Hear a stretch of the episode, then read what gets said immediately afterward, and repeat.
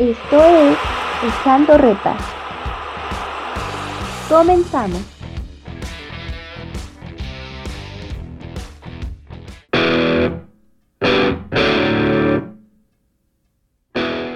Bienvenidos amigos a Echando Reta una semana más. Esta vez tenemos a otro gran invitado. Está con nosotros aquí en la cabina Ricardo Sales de Sky Sports. Gracias, muchas gracias Ricardo, ¿cómo estás? Muy bien, muy bien Rodrigo. Muchas gracias por, por la invitación. Así que acá con gusto. Qué bueno, de verdad te agradezco que, estés aquí en Echando Reta y, vamos a empezar. Eh, la pregunta obligada para todos los que nos han acompañado aquí es ¿por qué decidiste dedicarte a esto, al, al periodismo deportivo? ¿Cómo surgió la idea? Platícame un poquito. Pues la, la, idea yo creo que surge sin que yo me dé cuenta, desde que yo era muy pequeño, ¿no?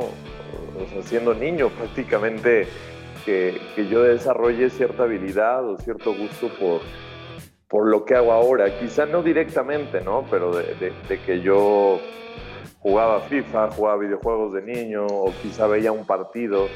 Eh, te estoy hablando de que yo tendría, no sé, ocho años alrededor, siete años. Y, me nacía el, hablar o sea, sobre lo que estaba pasando en el partido, ya sea jugando, que yo jugaba, que estaba narrando o comentando lo que yo estaba viendo.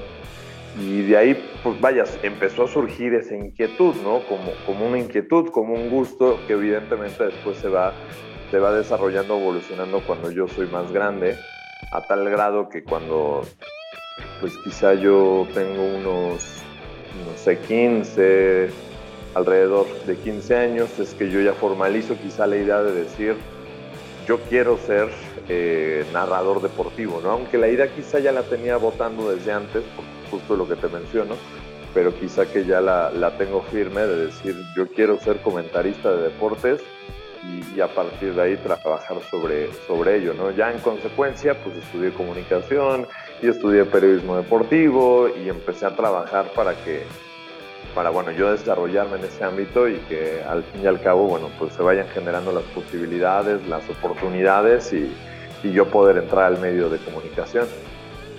Y platícanos un poquito de tu trayectoria, en dónde has estado. Bueno, ahorita estás obviamente en, Sky Sports, pero ¿en dónde más has, trabajado?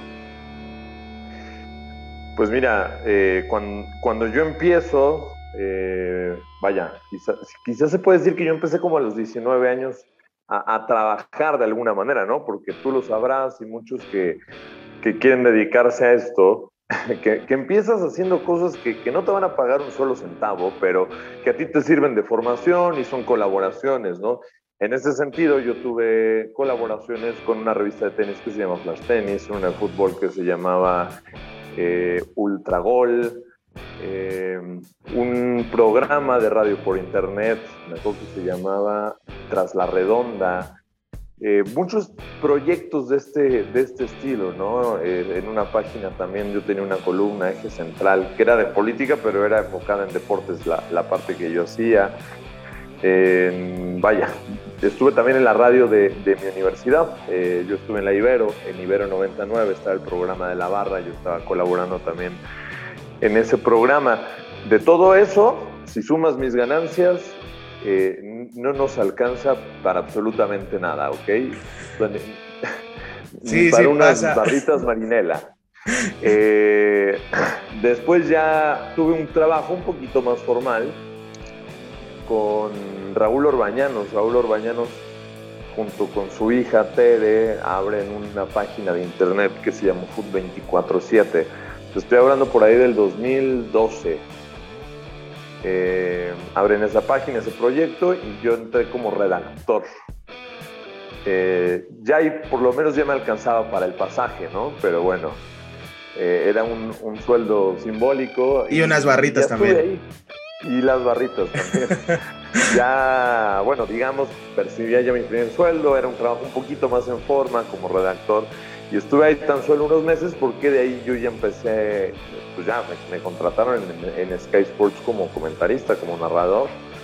Eh, yo tenía 21 años, entonces pues ya fue quedarme ahí. Claro que también durante este tiempo que he estado yo en Sky tuve una experiencia en radio que hace, bueno, de hecho terminó ahora con la pandemia, pero antes de la pandemia estuve trabajando más o menos como un año en lo que ahora es la octava, la octava Sports, de, Grupo Radio Centro, ahí estuve pues narrando, o sea, haciendo también eh, Liga MX, Champions League, Premier League, narrando partidos para ellos. Y pues realmente pues ha sido donde, donde me he desarrollado, ¿no? Que básicamente pues es en Sky Sports donde estoy pues ya cumpliendo nueve años nueve años es, es, es mucho tiempo y, y también es, es, un trabajo que tienes que estar constante, constante, constante, ¿no? Para, para mantenerte. Y lo que comentabas de eh, esto de que al principio sí no percibes ni un solo peso, sí es real, muy, muy real. Pero creo que también está bien padre desarrollarte así, ¿no? Bueno, también a mí en lo personal me, me ha pasado que al principio no, no percibía nada y, y, está bien padre porque aprendes muchas cosas que, que realmente, y hay que decirlo, tampoco te lo enseñan en la universidad, ¿no? Sí, sí. A ver, no, está padre la, parte de no recibir el sueldo, pero se entiende el porqué. Eh, y aprendes muchísimo. Al final, de todos estos proyectos que yo te mencionaba, pues la verdad es que yo, yo aprendí mucho. Yo me estaba soltando al aire, entonces son experiencias que sí te dan, te dan mucho crecimiento, quizá más que una propia escuela. Eh, eh, entonces es ganar en ese sentido. O sea, ahí cuando estás en ese tipo de cosas, no, no, evidentemente que no estás buscando una ganancia monetaria, estás buscando experiencia, estás buscando eh, pues tener esa sensibilidad para, para trabajar ya eh, en algo muy parecido a lo que tú quieres, ¿no? Tener esa experiencia de aire y pues es eso, el poder ganar en mucho en eso y currículum, porque al final es algo que también pues, te queda como experiencia, pero que lo vas a, tener ahí presente. Entonces, por supuesto que, que, es una experiencia que también te vale en la parte escrita de tu currículum de decir, pues yo estuve en este proyecto y en este otro proyecto y ah, hice esto, hice el otro, en una revista, en una página de internet, en una radio por internet, todo sirve. Entonces, eh, pues creo que mientras aporte, bienvenido sea. Así lo es. Y bueno, ya vamos a, meternos a, Sky Sports, a, tu actualidad. Eh, no sé, normalmente estamos acostumbrados en, la televisión abierta, incluso en la televisión de paga, a ver los partidos con dos narradores y con dos analistas, ¿no? O sea, bueno, en algunos, ¿no? Algunos sí, algunos no, algunos solo hay un narrador, pero siempre tienen la ayuda de este analista. No sé, se me viene a la mente el caso en, en Azteca Luis García, ¿no? Osaga y Campos con Martinoli. O sea, Martinoli narra todo el juego y están los otros tres ahí peleando los temas, dando su opinión. Pero en tu caso, eh, hay, hay, veces que en Sky Sports eh, te toca a ti hacer la narración completa, pero tú solo, ¿no? ¿Cómo preparas eso? ¿Cómo preparas un partido tú solo? Pues es que no a veces, es, ese es mi, mi casi siempre, de hecho. O sea, Tal cual, este fin de semana tuve cuatro partidos, los cuatro me, me, toca a mí solo. Ahora me tocó la transmisión del clásico de, del Barça Madrid, que ya estaremos hablando, pero esa fue un poco diferente, es así con, con, un compañero. Pero el resto de los partidos es yo solo, casi siempre eh, cuando me toca narrar, inclusive algunos partidos importantes. O sea, eh, este domingo narré West Ham Tottenham, la semana pasada me tocó eh, Manchester City contra Manchester United, en fin si es solo, no es quizá lo recomendable, es, algo que, con lo que se viene trabajando en Sky, quizá un poco también de, de que así, así lo hemos hecho desde siempre. Eh, es, es, muy diferente, sí. Creo que la gente cada vez se va acostumbrando más, si no es que ya lo ha hecho. No digo que sea lo que deba de suceder, eh, el que el narrador sea además el, comentarista y hasta como un poquito reportero de cancha. El estar enfocado en todo no es fácil, por supuesto, porque la atención de, de todos los que tú mencionas, ¿no? que a veces hay un narrador y otro que le va a tocar el segundo tiempo, pero que igual ahí está en la transmisión. Y luego son dos analistas, y luego es uno o a veces hasta dos en cancha. Entonces, eh, la audiencia que está viendo el partido realmente va a tener hasta cinco ojos expertos que están ahí eh, viendo el juego, atentos a cada detalle. ¿Acaso lo estoy yo? Entonces, sí, no tienes quizás ese apoyo de, tener eh, vaya, que puedas perder quizá un poco más de detalle, ¿no? Pero, pero a ver, tampoco creo que, que sea una mala dinámica. Lo hemos hecho así ya un tiempo atrás en Sky Sports y, y es un poquito rotar entre que yo estoy narrando y de repente doy espacio para, para yo mismo también analizar el juego cuando, cuando quizá eh, la pelota no está tan en movimiento, entonces ahí es cuando yo entro en la parte de análisis y demás. Y, es combinar un poco, la verdad es que ya estoy muy acostumbrado, tan acostumbrado estoy que a veces cuando me toca estar con un compañero, eh, choco un poquito más, ¿no? Porque, porque mi rutina de trabajo es, es hacerlo solo en, la narración. Claro que me puedo acostumbrar, no solo me acostumbro, sino que me encanta.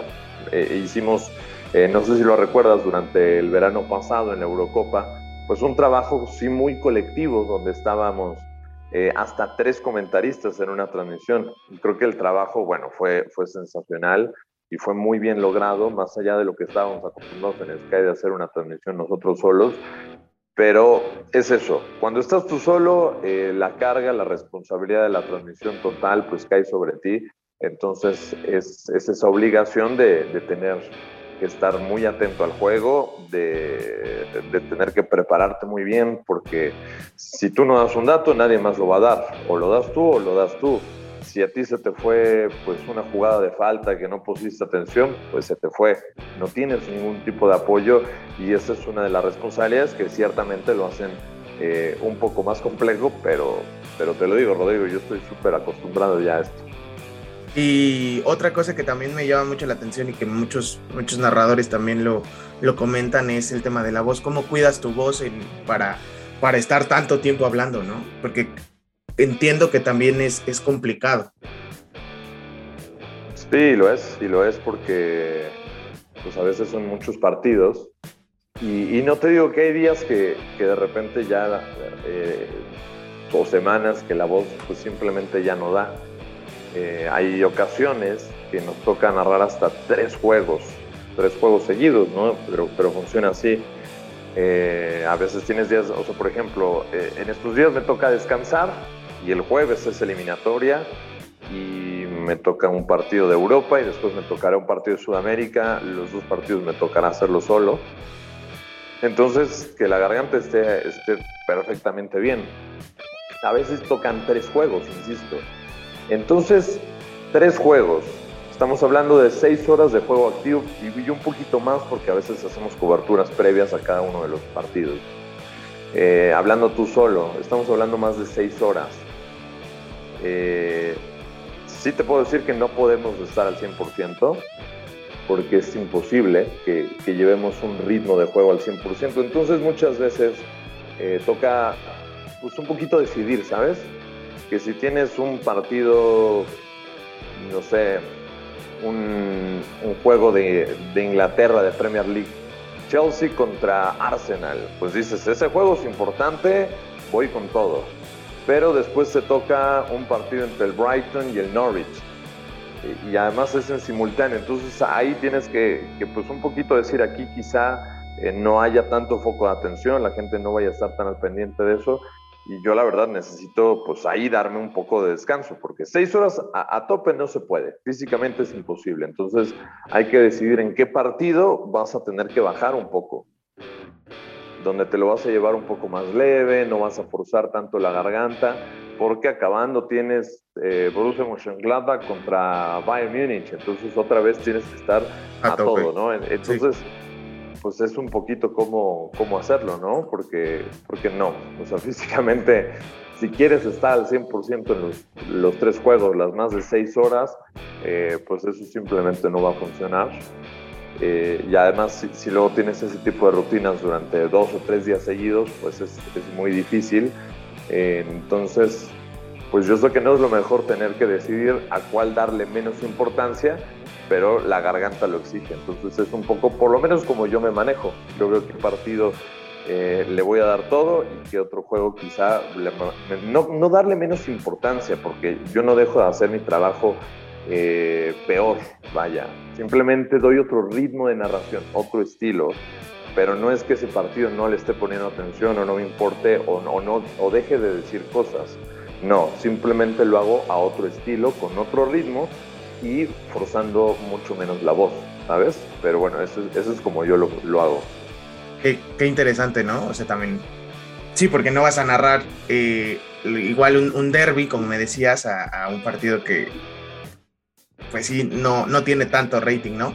Y llevas nueve años en Sky Sports, me comentabas, y ¿qué, qué partido te ha marcado así que te digas, este es mi favorito que me, que me tocó narrar? Supongo hay que hay muchos, sí. Sí, o sea, realmente hay muchos que, he disfrutado mucho durante la pasada Eurocopa y Copa América.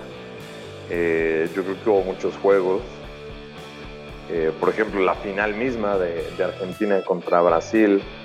No sé que no fue el gran partido, pero, pero era uno muy importante. Eh, por supuesto, dentro del Mundial de, Rusia 2018, hay, hay yo creo que un par de juegos que a mí me marcan mucho. Los cuartos de final, porque fue la instancia más importante de la que, la que, la que alcancé, porque pues era el partido que tenía Sky Sports, ¿no? que tenía un partido cuartos de final y ahí me tocó que fue Croacia contra Rusia, además un muy buen partido que se fue hasta, hasta los penales. Y el, y el otro juego que, que, me marca mucho fue, fue la Alemania contra Corea, que también fue un juego exclusivo de Sky Sports. Ese juego, eh, pues lo, lo, recordamos por la importancia que tuvo, ¿no? Porque fue el, el partido donde México estuvo muy al pendiente porque de ahí dependía nuestra clasificación. Corea nos salvó. Eh, sí, donde Corea nos salvó, donde Corea le pegó a Alemania, eliminó a los alemanes. Eh, creo que no hay persona que no recuerde pues ese momento, ¿no? Y, y, a mí me tocó darle voz a ese momento, que fue un partido exclusivo de, de Sky Sports.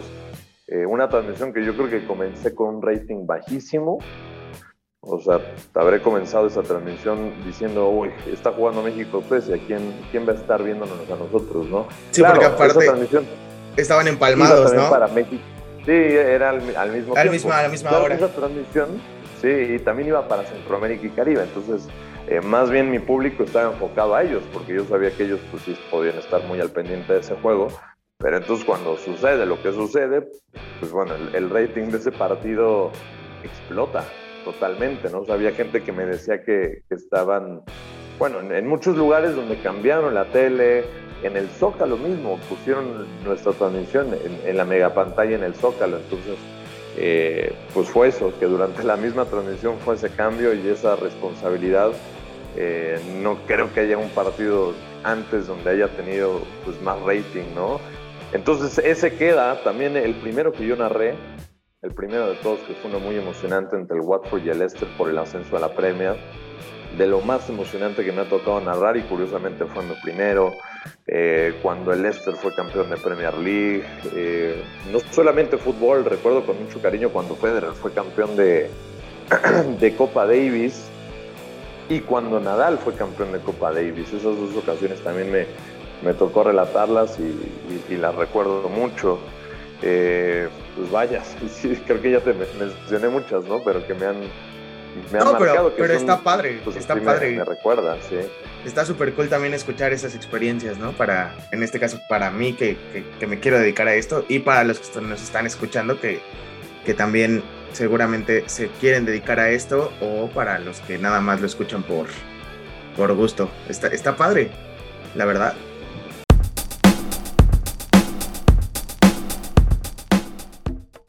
Regresamos aquí a Echando Reta, nos acompaña Ricardo Sales, narrador de, de, Sky Sports. Obviamente es un tema del que se tiene que hablar.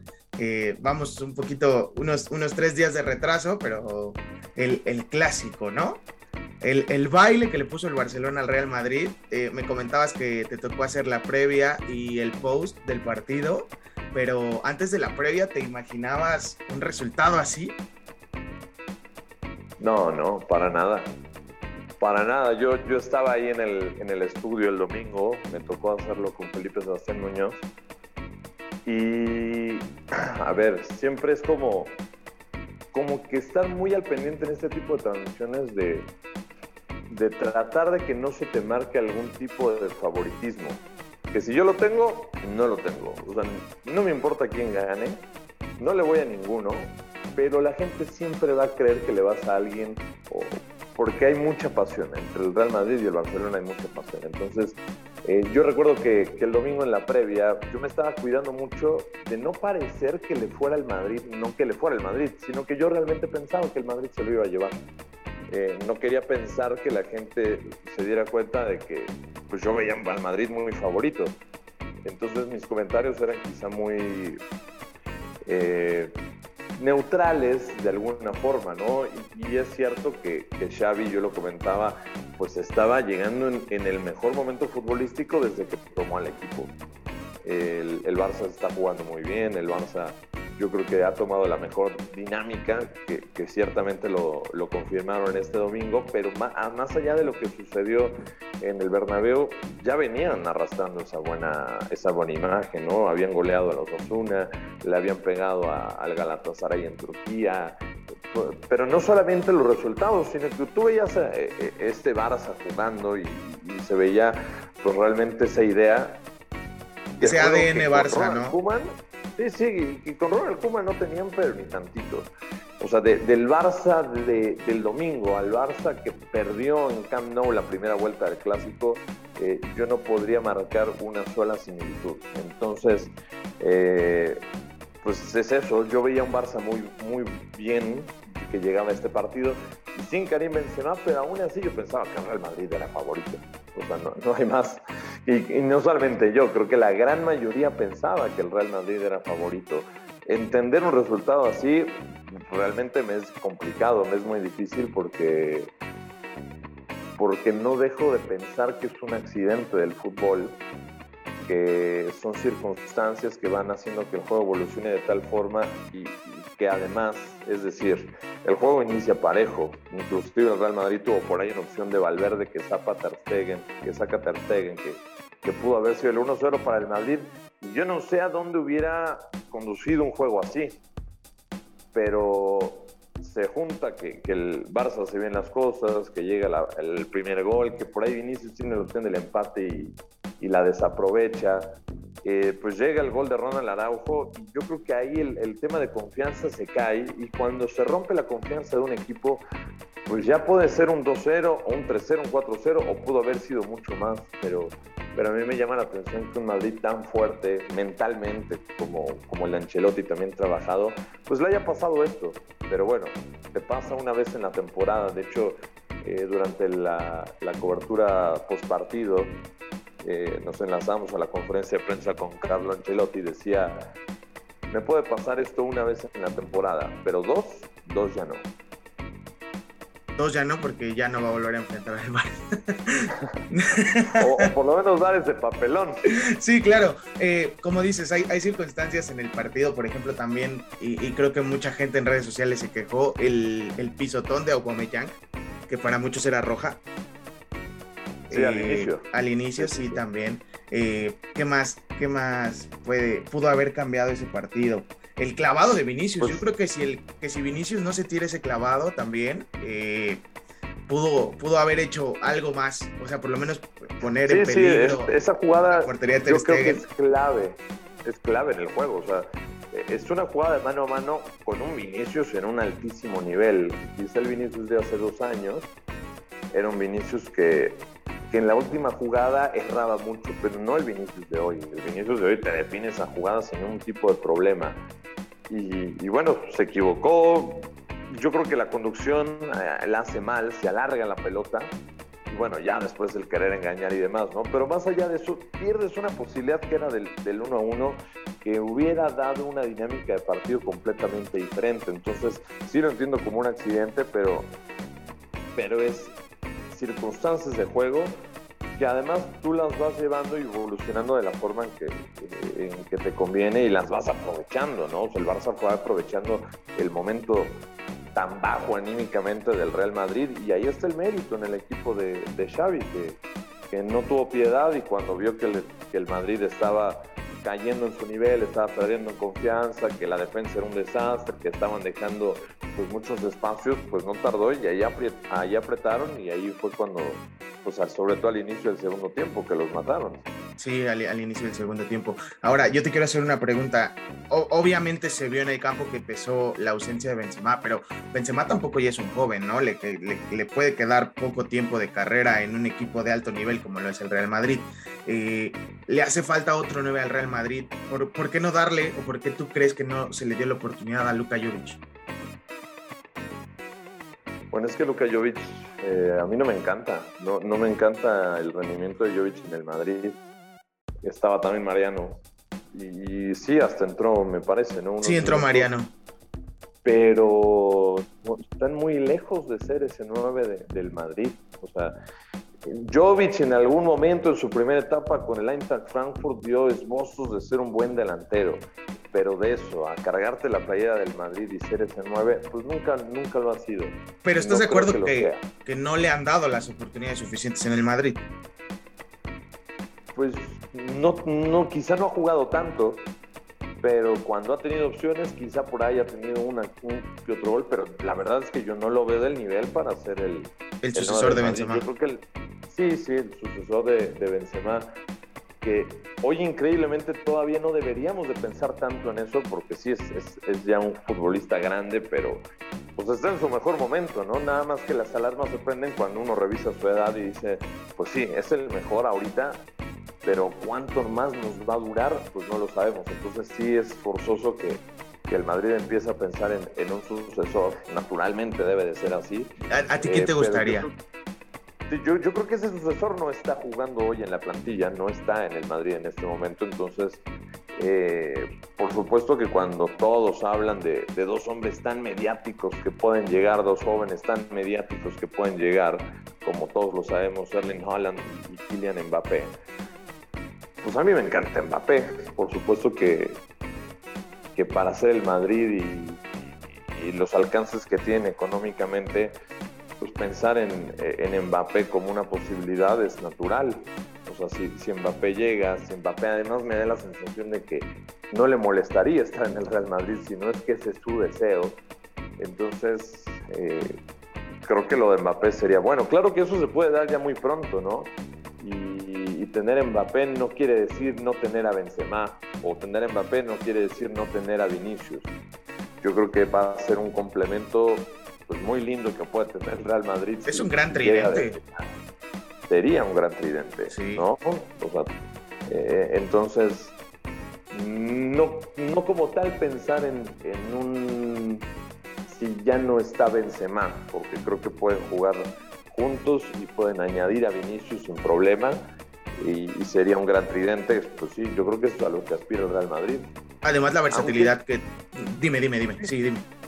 No, no, que, que, quizá Mbappé como tal no es, no es ese 9 como Benzema, ¿no? Me refiero posicionalmente, porque es un, un jugador que sale un poquito más hacia las bandas eh, entonces, el día que se vaya Benzema, aunque ya esté Mbappé, no sé si naturalmente se vaya a, tapar ese hueco de un 9, ¿no? Porque me da la sensación de que Mbappé pues, será un gran futbolista y podría ser historia, pero eh, quizá todavía no se acabe por cerrar ese espacio del 9 o ese complemento que Mbappé podría tener.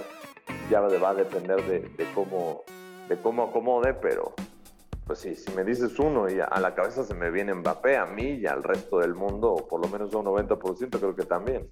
Todo el mundo quiere Mbappé en el Madrid, menos los, los, que, les, los, que le vamos al Barça. Eh... No, y yo no le voy al, Madrid ni le voy al Barça, ¿no? pero si me dices una opción que es la mejor para el Madrid, pues es Mbappé. Es Mbappé. También si me dices cuál es la opción de, mejor 9 para el Barcelona, pues sabes a quién te voy a decir, pues Mbappé también, ¿no? ya falta que, les alcance, que lo puedan contratar, pero pues de que cuál es la mejor opción, pues seguro que es Mbappé. Para el Barça no sé, es que ya todo el mundo ve, ve a Mbappé vestido de blanco.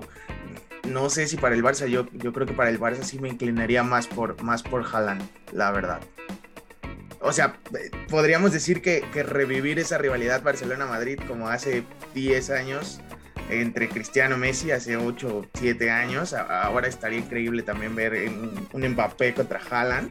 En Barcelona, Real Ahora, lo, cierto es que Erling Haaland es, un 9, mucho más natural. Y hoy el Barça ya tiene un 9. Pues hoy el Barça ya lo ha encontrado.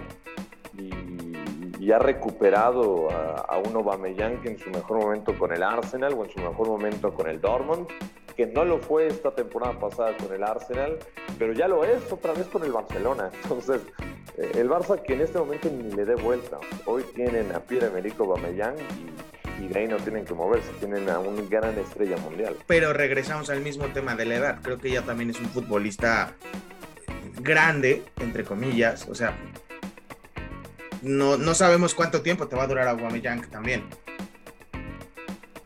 Poco más que Benzema, yo creo. Poco más que Benzema. Con, con eso me quedo. Y eh, para cerrar el bloque, ¿qué crees que le hace falta al Barça para competir el siguiente año, para pelear por la liga? Porque, o sea, matemáticamente esta temporada todavía pueden ganar la liga, pero ya se ve, ya se ve un poco imposible. Eh, ¿qué, piezas ajustarías en el Barça para que pudieran competir la siguiente temporada en Champions y por la liga? Pues mira, es que yo creo que este Barça ya podría competir, o sea, lo, lo está demostrando. Este, este segundo semestre que está haciendo es para competir por la liga y por lo que me digas. Si no lo hace es porque el primer semestre fue desastroso y porque ya no les alcanza. Pero jugando como están jugando ahorita, y si así hubieran empezado a jugar desde agosto, que comenzó la temporada, septiembre, entonces el Barça estaría peleando por la liga. Entonces, que les haga falta algo, yo creo que en ese momento no. Eh, por supuesto que si pueden añadir a Erling Haaland o, quizá alguna otra estrella, bueno, pues sería un plus y, y añadiría muy bien al, al, proyecto de Xavi. Pero yo no me preocuparía tanto por el próximo semestre, ¿no? Porque eh, yo creo que el momento de crisis, que por supuesto fue el verano y la salida de Messi, y que Ronald Koeman no encontraba, y, creo que se reforzaron eh, yo creo que increíblemente bien en el invierno. O, sea, difícilmente un equipo encuentra reforzarse mucho mejor en el invierno que en el verano. Cuando en el verano se fue tanto del Barça, en el invierno llegó mucho.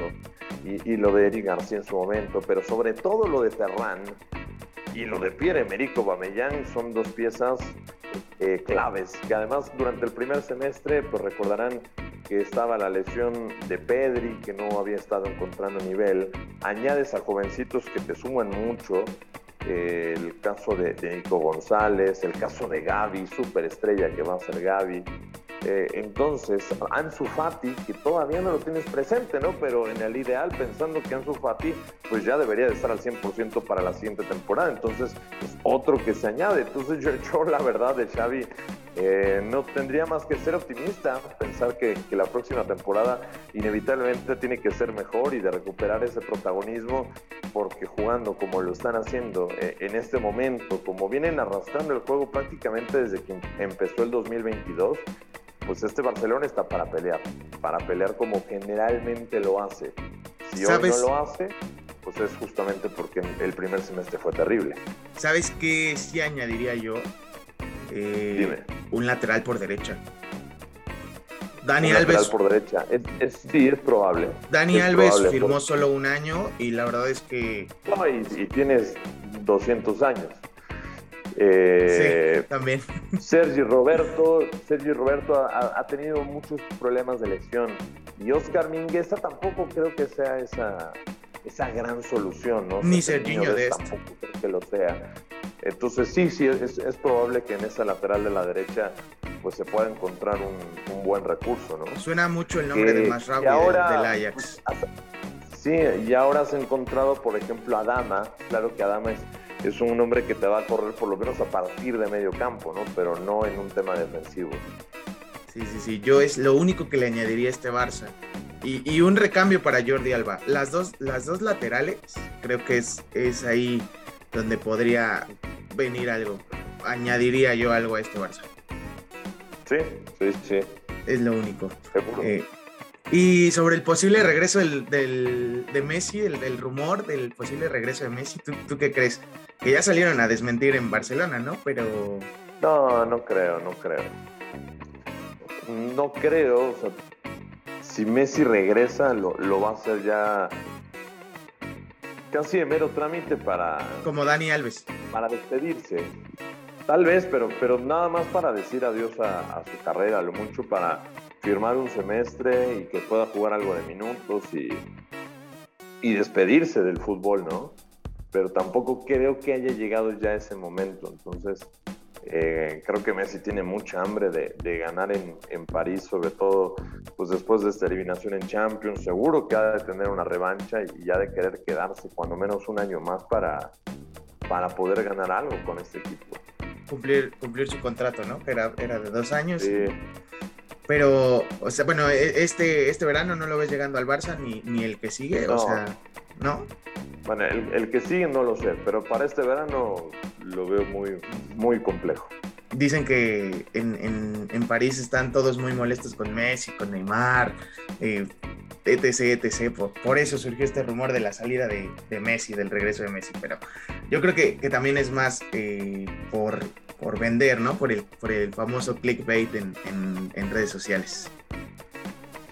Pues sí, al, al, final los rumores y en torno a figuras de esta de este renombre, bueno, siempre van a existir. Eh, yo sé que no han tenido, sobre todo Neymar en esta última temporada y el caso de Messi, pues no han tenido eh, esa campaña que están esperando.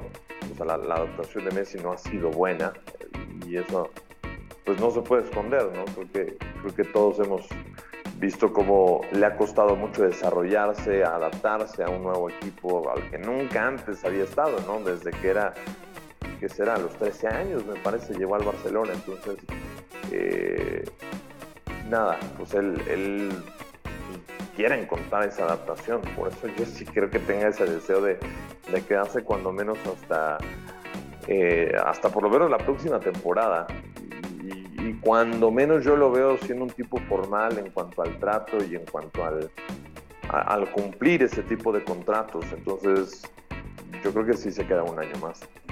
Se va a quedar un año más y, y ya veremos qué pasa con el Paris Saint Germain la siguiente temporada, después de la muy probable salida de Mbappé que ya platicamos, ¿no?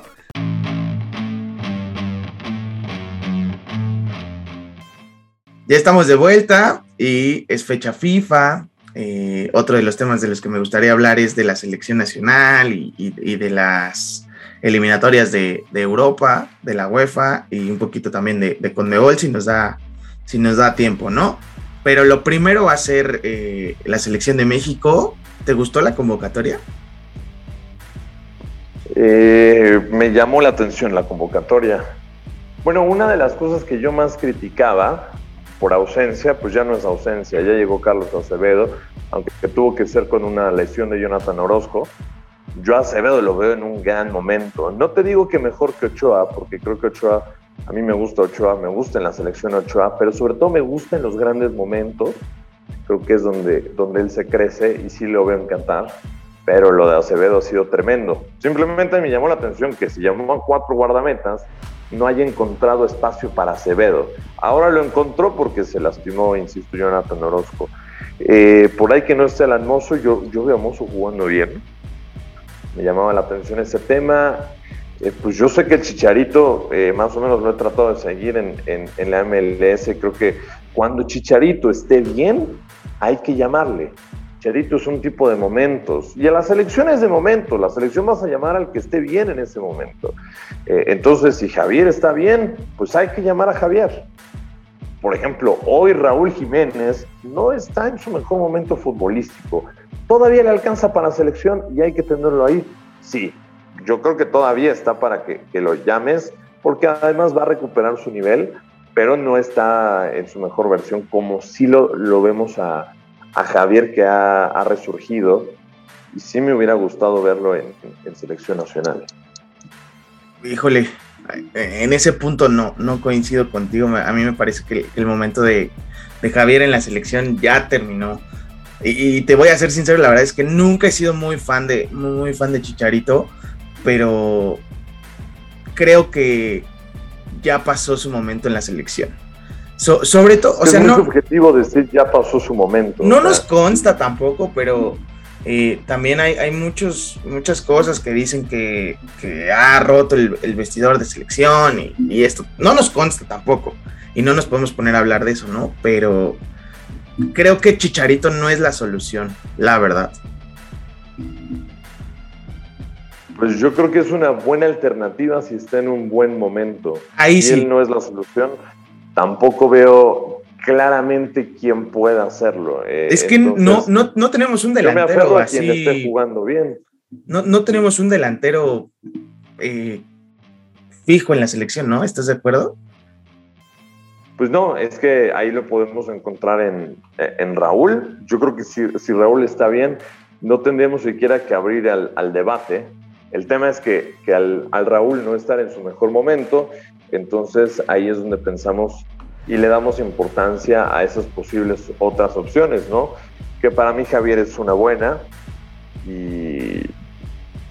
A ver, eh, en tema de, de ofensiva, Alexis Peña está jugando en un momento muy bueno, entonces yo creo que él con selección funciona porque funciona. Y, y Henry, pues también es, es, ella es alternativa, ¿no? Siempre teniendo al Chucky como referencia, al Tecatito también como un extremo que, esté llegando constantemente, pues sí, pero yo no descartaría en ningún momento un futbolista que, es mexicano que esté jugando bien, que esté confiado, que esté en su momento, que ha demostrado que, que pueda hacer bien las cosas en un evento de Copas del Mundo.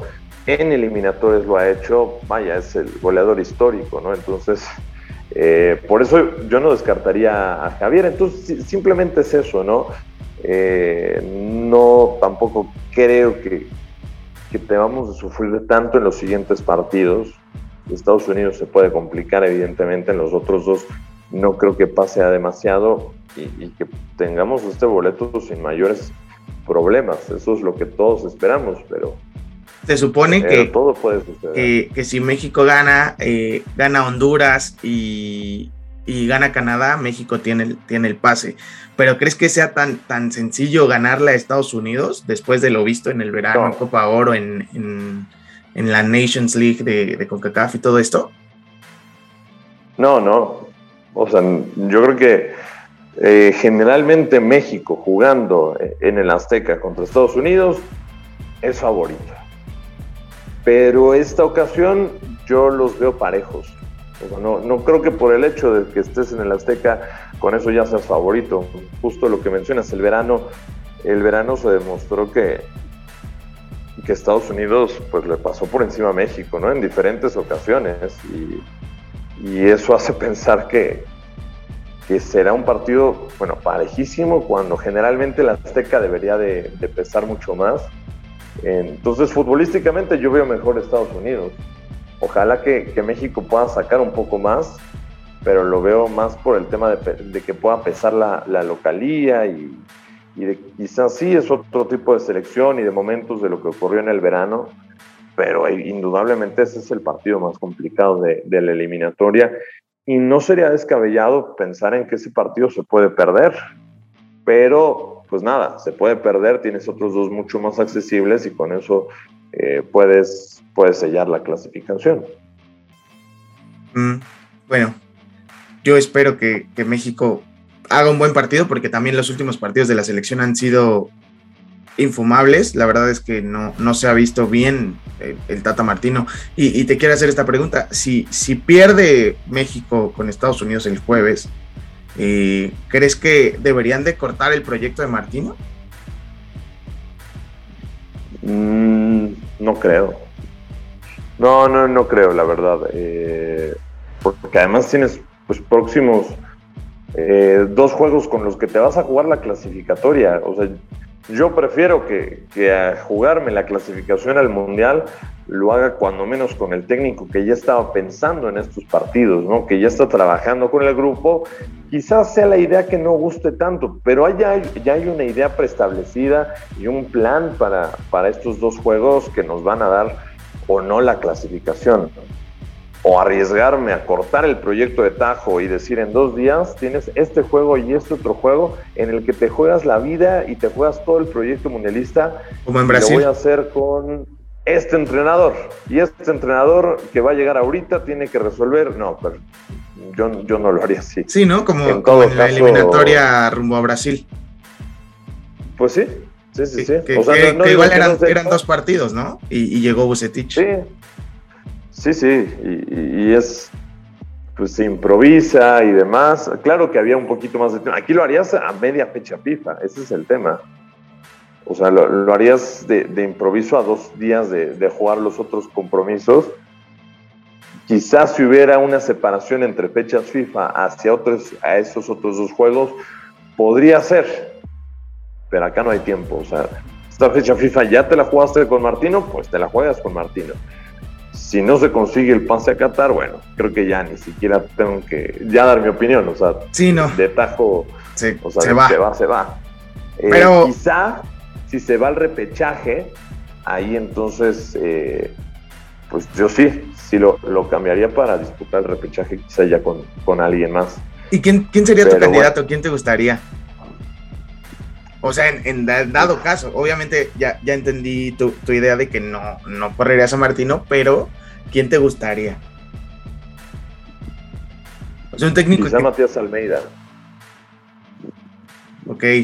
La, mayoría eh, no, no diría ese nombre por, porque también, digo, no ha hecho un gran trabajo en la MLS, ¿no? Pero demostró que con, puros mexicanos puede hacer un gran trabajo cuando llevó a las Chivas a, a ganar todo. Me gusta la, el estilo de entrenador que es.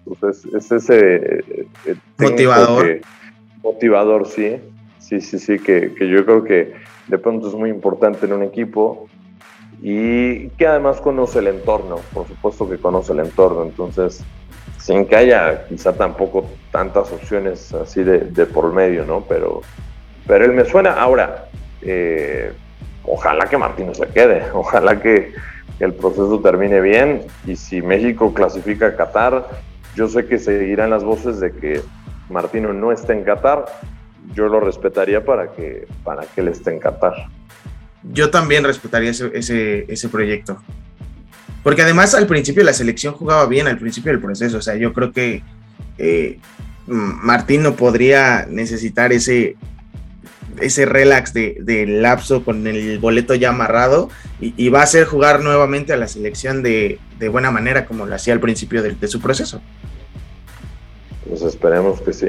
Esperemos que sí. Y ya para cerrar el, ya para cerrar el, programa, los playoffs de la UEFA, eh, Polonia ya tiene su, pase, el, el, TAS no aprobó la el que jugara contra Rusia, entonces ya tiene su pase.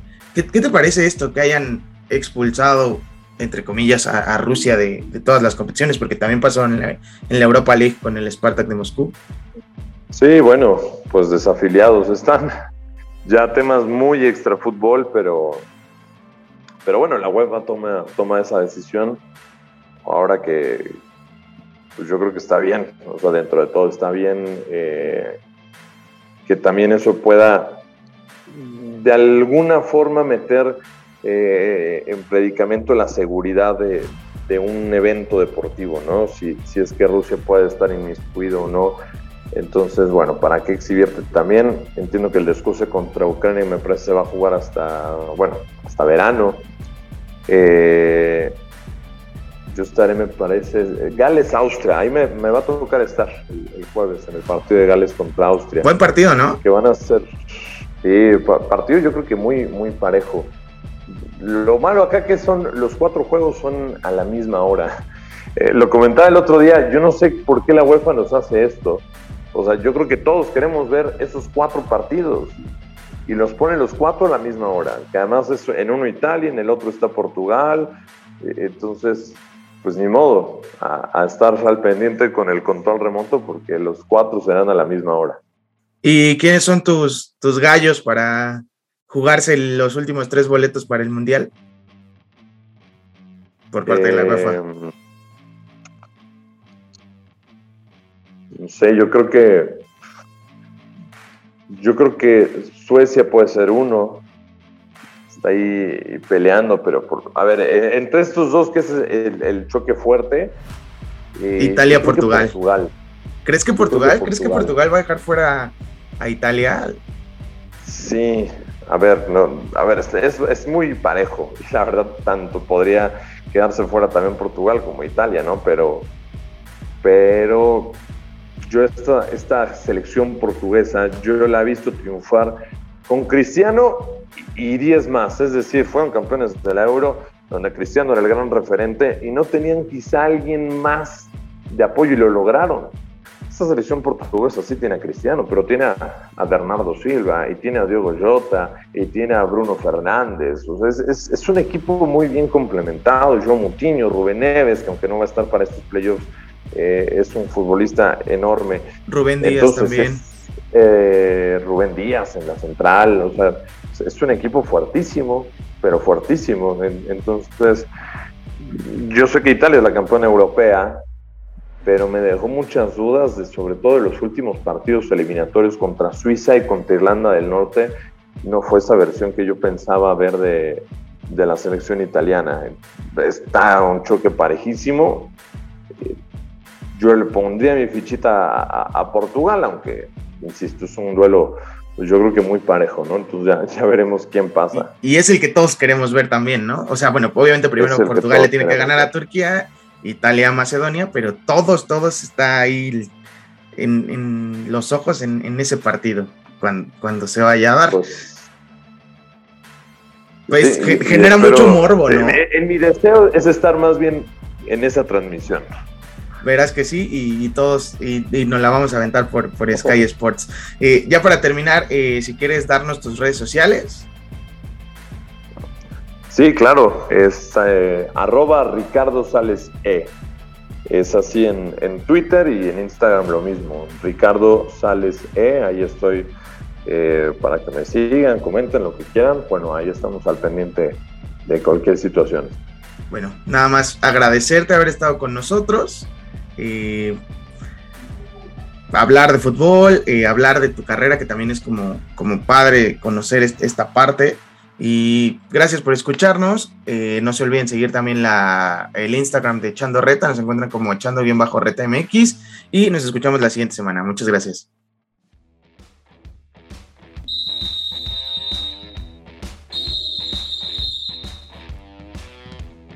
Esto fue Echando Reta. Hasta la próxima.